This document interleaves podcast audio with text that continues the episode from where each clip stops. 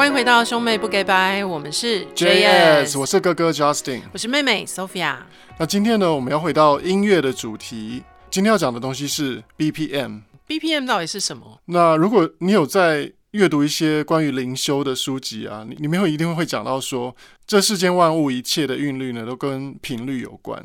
那频率呢，它也是一种 BPM。哦。那我们这边讲的 BPM 呢，是音乐的 BPM。那 BPM 是什么英文字的缩写？如果你到维基百科上面查，就是 beats per minute，嗯，就是每分钟呢有几拍，哦，那叫 BPM。比如说唱歌的时候，我们会一、二、三。四这样一小节，对不对？嗯、每个一二三四那个就是一拍，一对，就是一个 beat、嗯。然后一分钟有几拍，就决定了它的 BPM，、嗯、就是他一首歌的速度。我没有想过这个会跟什么灵魂 有关联呢？呃，等一下我们会讲到。好啊，好啊。对，就是其实你后来会发现说，这宇宙一切的运作啊，好像都跟这个振动频率脱不了关系。所以你今天想讲 BPM，其实是因为你最近在着迷的这个灵修的东西吗？其实这一集我们又回到讲我们的音乐擅长的音乐的主题，是因为嗯、呃，浩浩最近在学钢琴嘛。哦，对。然后那个浩浩的阿嬷，就是我妈，就跟我讲说，那个他的钢琴老师都会听我们的 podcast。谢谢老师。对，谢谢老师。老师你好。我就想说，哎、欸，那如果老师有在听我们的 podcast 的话，我们还是要讲一下，就是关于音乐专业的东西。好啊，好啊。对啊，对啊。那为什么会讲到 BPM？是因为我之前写歌写了几年之后啊，我后来去整理我过去写的所有的歌曲，然后我会发现说，那些比较成功的作品，他们有没有一些共通的元素？这样子。哎、嗯欸，我之前曾经在网络上看过一个影片，一个日本的节目，嗯、就是有一个日本的，算是有点像宅男这样子的人，嗯、一个素人，他呢就是研究了日本的流行歌曲，研究了十年，嗯，然后他自己找出了日本流行歌曲的公式，嗯，就是呃爆红的，就是怎么讲 hit song 的公式，嗯嗯，然后他找出了这个公式之后，他自己用这个公式去写了一首，那那个歌有爆红吗？很奇妙，当然是没有。其实爆红还是会有很多的因素啦，嗯、虽然你可能可以找出一些共同的模式，嗯、但是一个歌会不会红，还是要天时地利人和。对啊，但是就是在我整理过去写的歌呢，嗯、我就发现说，哎，其实会卖出去的歌，或是会主打的歌，它好像还是有一些共通的元素。嗯，然后我后来就研究到 BPM 跟成功因素是有关系。BPM 除了用在音乐上，还有其他地方哦，比如说你的心跳。心跳也是 beats per minute，就是它也可以称为 BPM。比如说你的心跳是七十二，那就是每分钟跳七十二下。然后血压高的人会跳的比较多，对 对，可能会八十几这样子，九十几。然后呢，人在不同的状态的心跳 BPM 也不一样。嗯，比如说你平常可能人人类多半都是七十、七十二。哦，上下这样子。比如说你运动的时候，你稍微快走的时候，可能会到一百二十几。嗯，那你如果跑步，可能会一百四十几到一百七十几。嗯，对，那就是看你运动的程度、激烈的程度不同，你的心跳的 BPM 也就不一样。所以这是那个健身房为什么要放电音的原因吗？对，没有错。哦，就是你在不同的情境下，就是说在你的心跳频率不同的状态下，你会想要听不同的音乐，嗯，然后你会对于不同的音乐有共感。嗯，所以为什么呃，像大家在台湾，大家喜欢听抒情歌？对啊，因为抒情歌它的你去研究过去的这些红的抒情歌，嗯。比如说，我们列了一些像陈绮贞《旅行的意义》，它的 BPM 是六十九。哦，像我们自己写过的《杀破狼》，嗯，它的 BPM 是七十。嗯嗯，也是非常接近心跳的。哦，然后还有比如说像《小幸运》，稍微偏离一点，它是七十九。嗯，然后李宗盛的《山丘》，它是七十一。嗯，然后刻在你心里的名字，它是六十七。嗯。Let it go，冰雪奇缘的主题曲，嗯，Frozen 的主题曲，它是 BPM 是六十八，嗯，所以你仔细去研究很多的那种很红很红的巴拉歌，嗯嗯，它的 BPM 多半都接近人的心跳，都是那种大家会在 KTV 会想要点，对，比较好跟唱，对，然后其实像像你刚刚说小幸运，它的拍子稍微快一点，嗯，我自己会觉得，就是他在 KTV 唱的时候，其实是会比较喘，嗯，会换气会比较累一点。对对，所以说为什么华人对于抒情歌这么有共感？嗯，就是因为它很接近我们的心跳的频率。嗯，所以你你很容易就听着这样的音乐，你会就可以摇头，对，你会摇头晃脑，你的头会这样轻轻的点，然后随着它节拍晃动你的身体。嗯，那个就是你已经跟他开始 sync，跟他开始同步了。了解。所以说华人市场为什么大家觉得巴拉歌特别容易打中，就是这样的原因。嗯，所以你如果想要写一首成功的抒情歌，你的 BPM 要定在多少？成功的抒情歌哦，我后来发现最受欢迎的还是接近七十左右。哎，嗯，对。比如说像我自己的歌，我们现在去回顾过去 JS 创作过的作品，其实最受欢迎的应该就是《杀破狼》。嗯，因为去年年底那个有一个国际巨星 Vitas，Vitas，他还翻唱了这首歌。对啊，当做一个，它是一个电玩游戏的主题曲。嗯嗯嗯。我后来就发现说，好像还是接近 BPM 七十的歌，它是最多人有共感的。嗯，对。哎，那我们就来唱一下这首《杀破狼》好了，哦，让大家回味一下。好啊。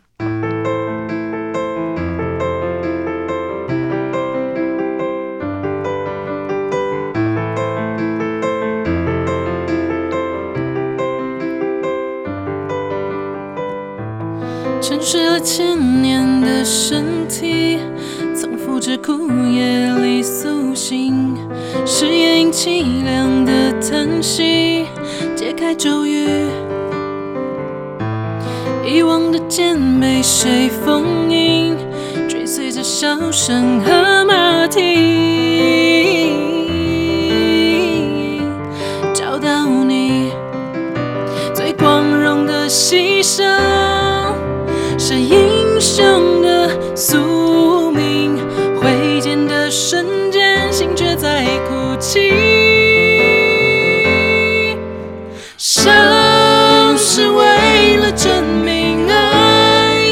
存在的痕迹，或燃烧后更伟大的生命。杀是为了歌颂破灭前的壮丽，也是狼深邃。孤独等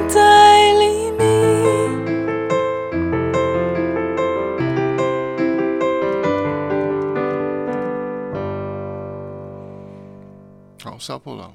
对，像这首歌就是七十，那你也可以说它是一百四啊。就是如果它乘以二，就是一百四。哎，那像最绝望是遇见你，过着珍惜还是回忆，这样是多少？好，我们来试试看。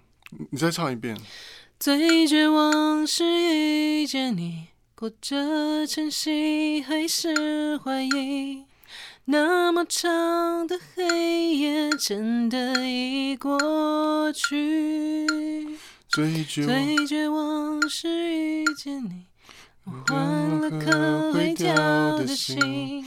爱从雪地开出了花，比春天，也差不多是七十。嗯，对，你后来就研究这些歌，你会发现它好像有一个密码。对啊，它的 BPM 都接近七十。嗯，就是那些很知名的、呃脍炙人口的抒情歌。嗯，那这是我后来去整理过去的作品才发现的。那我们生活当中呢，除了就是。呃，这个抒情歌、芭乐歌的公式之外，嗯，我们生活当中还有哪些跟 BPM 相关的音乐？对，我们刚刚有讲说，比如说你去健身房运动啊，嗯，健身房通常都播什么？电音啊，都播电音嘛，嗯，对不对？他们其实多半都是播 House，House，对，House 的速度就大概是一百二十八到一百三十二 BPM 左右，嗯，对。那这个 BPM 其实就是最接近人在运动时候状态的心跳的 BPM。像我自己。就是之前去健身房的时候，其实也都会自己整理一个歌单，就是很适合在跑步机上面就是听的。他们的速度都是差不多这样子。对，他就会让你可能是我跑步的速度。对对，所以你就会有一种共感。嗯，然后你会觉得你在一个你跟音乐在一个 sync 的状态，在同步的状态。对啊，然后你这样比较不会觉得累。对，嗯。然后其实，在比如说你在健身房运动，你快走跟跑步，我刚刚说其实是不一样的速度。比如说，我后来发现说我在跑步的时候啊，我没有办法听 House，因为 House 的它的速度，比如说一二八，对不对？嗯。这是一二八的速度，这是 House、嗯、一般 House 的速度。了解。就懂之懂之懂之懂之懂之懂之。我后来发现，在跑步的时候，因为你的心跳其实会是会加速的，嗯，所以呃，一二八其实是它没有办法跟你的心跳 sync。所以我后来我发现，我跑步的时候，我现在都是听 Future Bass。Future Bass。对，因为 Future Bass，你在跑步的时候，你的心跳其实会加速，会超过、嗯、超过一百二十八。还有就是你要跟你的脚步做一个同步。对啊。所以我发现，在我在跑步的时候是比较接近一百四十，嗯，就是这个速度，就会再更快一点。对，就是、你有什么特别喜欢听的 Future Bass 吗？哪一首？Future Bass 哦。对啊，嗯，因为我们现在不能唱，所以比较麻烦一点。你可以说歌名啊，哦、然后如果有兴趣的人，大家可以自己去听听看。OK，我有一个 Future Bass 的歌单这样子，比如说有一首叫 Into You，它是 Matisse and Sadko，嗯，然后或是有一个呃 DJ 叫 Lion，哦，L I O N E，他是、哦、最近好像也有听到在美国的，对，然后他的歌像 Kids，嗯，小孩子 Kids。嗯其实大家很简单，你就去上那个，比如说 Spotify 或是 Apple Music，它上面就会有那种 Future Bass 的歌单。所以我只要搜寻 Future Bass 就会有了。对，通常都会在串流平台上面都会有这样的歌单。那你们可下次呢去运动的时候呢，你可以试试看。你在跑步的时候，你去听 Future Bass 的歌单，嗯，你你会觉得比较舒服，因为它跟你的脚步会是同步的。嗯，对，大家可以试试看。那除了在健身房运动之外呢，还有比如说像在一些更 high tension 的场合，比如说电音、嗯、电音派对啊，嗯，比如说在一些欧洲的电音派对，他们可能是放 trance 的音乐，对，那 trance 的音乐呢，就是大概就到一百四到一百六，嗯，就非常快，就是一百六听起来是怎样？咚吱咚吱咚吱咚吱，就就非常 high，非常的 high tension，整个都嗨起来，对。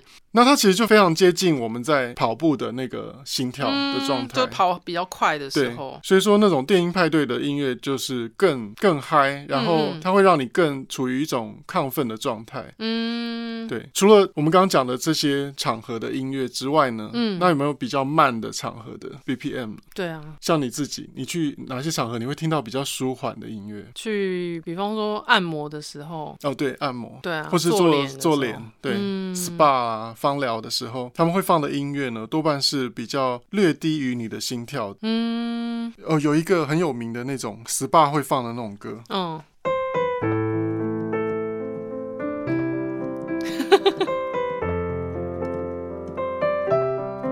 我们今天要为你使用的是薰衣草精油。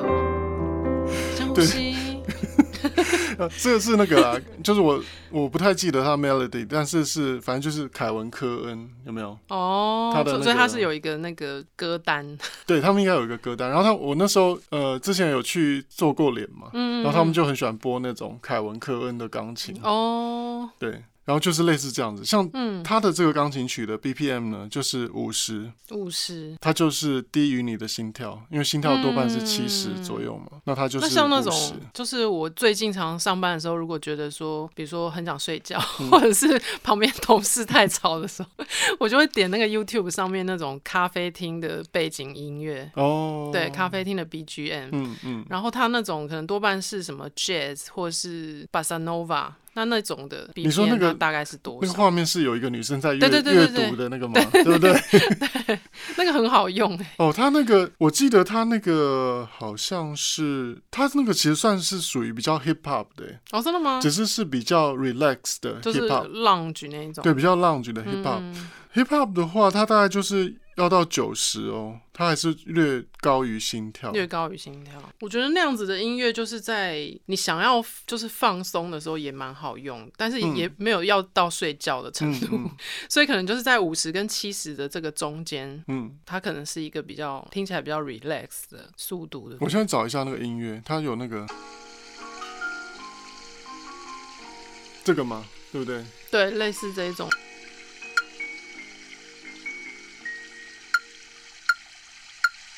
差不多八十哎，八十，对，比心跳略快，但是还是属于是舒缓的，就是了。嗯，对，所以这也是一个另外一个情境的，跟 BPM 有关的。对啊，那所以说，如果你懂得利用 BPM 呢，你就可以除了我刚刚讲的，就是说你在写歌的时候。你去整理，你发现说，哎，这个 BPM 的歌，它特别适合某一个市场。嗯，那你可以从写歌的时候，你就设定这个 BPM 去写。当然，你还是要把歌写好了，melody 还是很重要。不是说，不是说你只要。BPM 调在七十，就，不是说速度对就随便卖了这样，嗯、不是，而是你的当你的 melody 的功课都完成了，你的和弦啊那些条件你都具备了以后，你在写歌的时候关注一下这个 BPM 的部分。嗯，所以说其实应该是第一步，嗯、你先决定你的你的速度，然后你再把你的呃比如说和弦上去，嗯，然后你再把音符填上去，然后最后歌词。对对啊，对，嗯，就这是一个方法，大家在创作的时候也是可以尝试看看，嗯，那除了在写歌上呢，其实在生活其他的情境，嗯，BPM 有没有关系呢？嗯嗯，我后来也发现说，其实懂得利用 BPM 啊，你可以轻易的怎么讲？你可以把顾客或是观众带入某一种情绪。所以说，它其实跟商店的那个顾客心理学也有关系哦。所以就是，比如说像过年的时候，就会听到每个百货公司都在放那个张灯结彩、喜洋洋的那种。对，当然那是一个对，那只是一个情境了。嗯，但是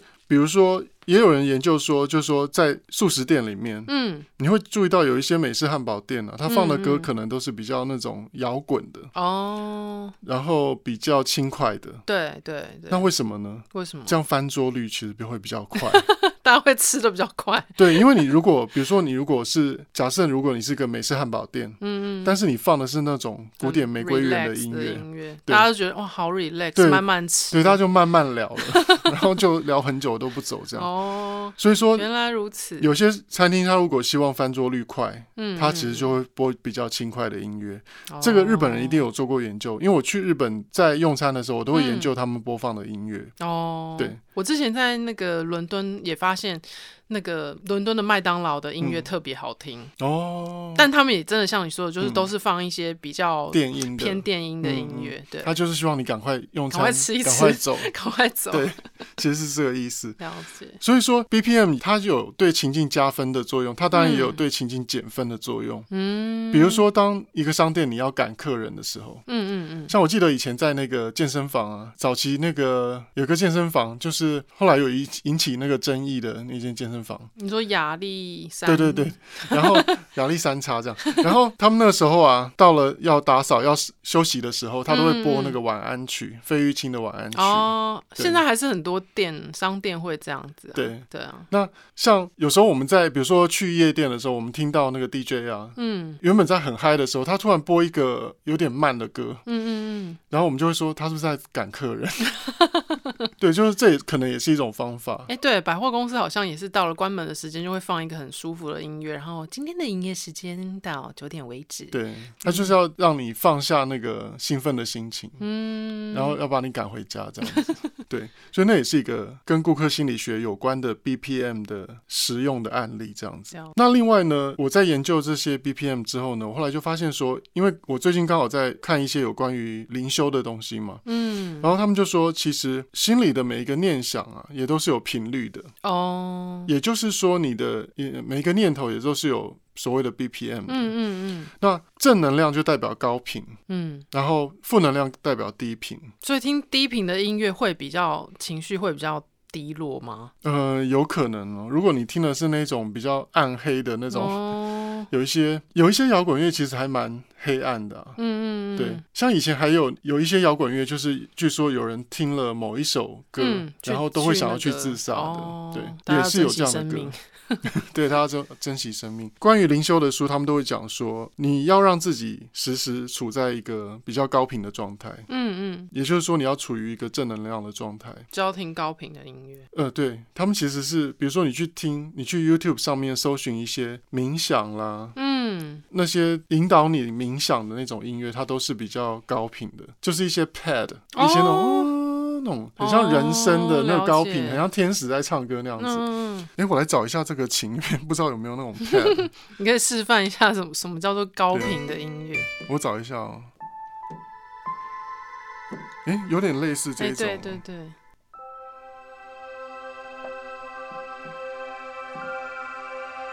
就是 YouTube 上面那种什么六小时冥想，然后可以帮助睡眠的那种。哦，对对对，就是你现在非常的什么？你感到非常的平静，对，然后说，呃，你找一个能够让身心都放松的地方，深呼吸。哎，又来到 SPA，SPA 也是会用这种啊，对，都是这种音乐，对。那它就是属于一种高频的，然后再搭配一点那个瀑布的声音，流水声，对，流水声。深呼吸。现在要帮你做背喽，然后听到，真的每次按摩按到后来都会睡着哎。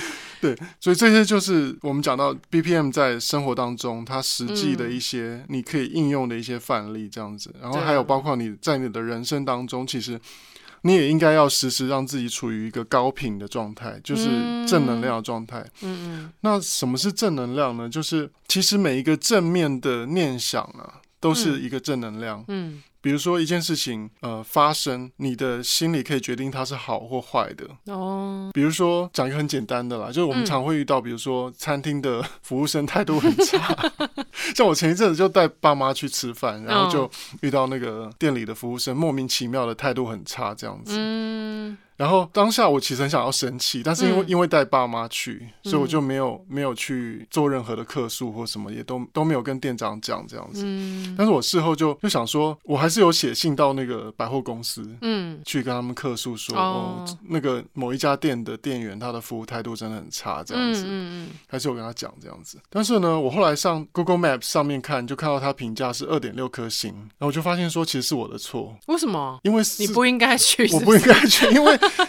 通常我们四颗星以下，我们就会稍微你知道有点有点紧张，对，谨慎，对，更何况是三颗星以下的。哦，通常三颗星以下的餐厅，我们就不会踏进去了。哎、欸，其实真的，其实 Google 评论真的越来越准呢。像、嗯、像我们去一个不不太熟的地方，比如说我前阵子去宜兰、嗯、小旅行，然后就发现，哎、欸，宜兰好像蚵仔冰很有名，嗯，但是它那个那个路口大概有三间蚵仔冰，到底哪一间最好吃呢？嗯，然后就点，有些可能就是呃二十几个评价，嗯，然后有的可能是呃三十几个评价，嗯，然后其中有一间有八千多个，你就知道要吃哪一间。哦对啊，对啊，那就差很多了，就很明显，嗯。对啊，对啊，对啊，反正就是呢，我觉得大家尽量就是不要发脾气了，嗯，然后尽量往正面思考，嗯，那样可以让你自己的灵魂处于一个比较高频的状态。你也就能够吸引到一些比较正面的事情发生，这样子。哦，这是我自己在修炼自己的，